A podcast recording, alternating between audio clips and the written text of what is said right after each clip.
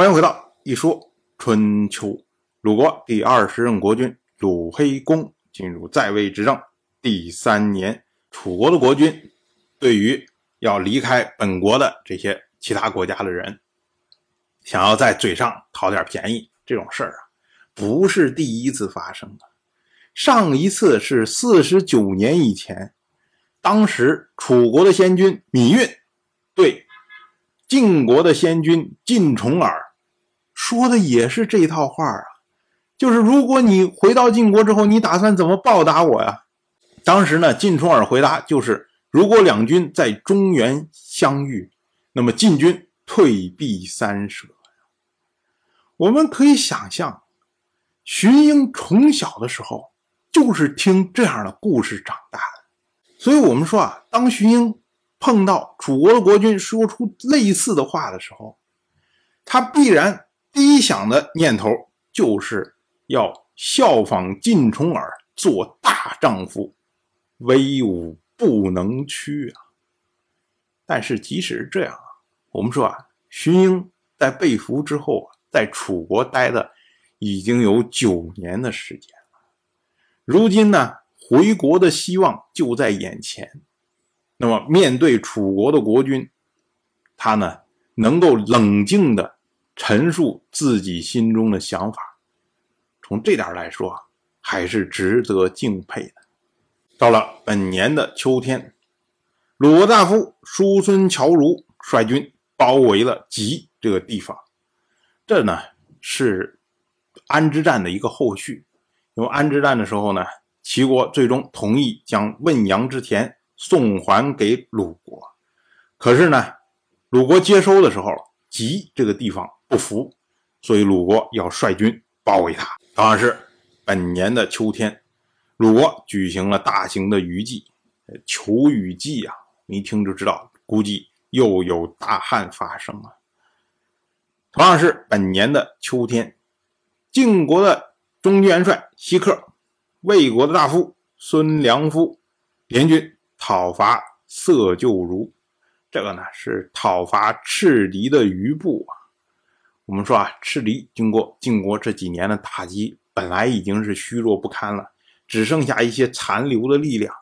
那么如今呢，晋国又联合魏国同时来打击，那色就如他的首领已经没有办法得到民众的支持了，所以联军一到，民众就溃散掉了。到了本年的冬天，十一月，晋国的国君晋如派出晋国大夫荀庚。到鲁国来聘问，以重温两年之前的赤棘之盟。魏国的国君魏章派出魏国大夫孙良夫来鲁国聘问，以重温十四年之前鲁魏之间的盟誓。我们要说啊，这人不来是不来，一来都来，那么就出现了排序的问题，就是你两个人同时到了，到底谁先谁后呢？晋国这边派来的荀庚，我们之前提过，他是晋国先中军元帅荀林父的儿子，如今呢出任晋国的上军将，是晋国三号的实权人物。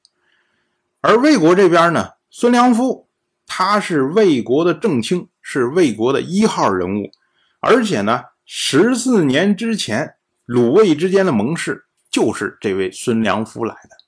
所以呢，不只是说他在魏国的地位高，而且呢，他是鲁国的老朋友啊。那到底让谁先盟誓，谁后盟誓呢？哎，鲁黑公就拿不定主意了。于是呢，他就问鲁国大夫长孙许，他说啊，荀庚在晋国位列第三，孙良夫在魏国位列上卿，那应该先和谁盟誓呢？长孙许就回答说：“中等国家的上卿相当于大国的中卿，中卿相当于下卿，下卿相当于上大夫。小国的上卿相当于大国的下卿，中卿相当于上大夫，下卿相当于下大夫。上下如此，这是自古以来的制度。那魏国相对于晋国，连中等国家都算不上。”如此算起来呢，荀庚和孙良夫他们地位相当，但是呢，晋国是盟主，当然以晋国为先呐。于是呢，到了本年的十一月二十八，鲁黑公和荀庚举行盟誓；十一月二十九，鲁黑公和孙良夫举行盟誓。这呢是符合礼数的。同样是本年的冬天，十二月二十六，晋国进行军队重新组织，一共组建了六支军队。我们之前讲过，晋国。一直是三军六卿，那么经过这次调整之后呢，就变成了六军十二卿。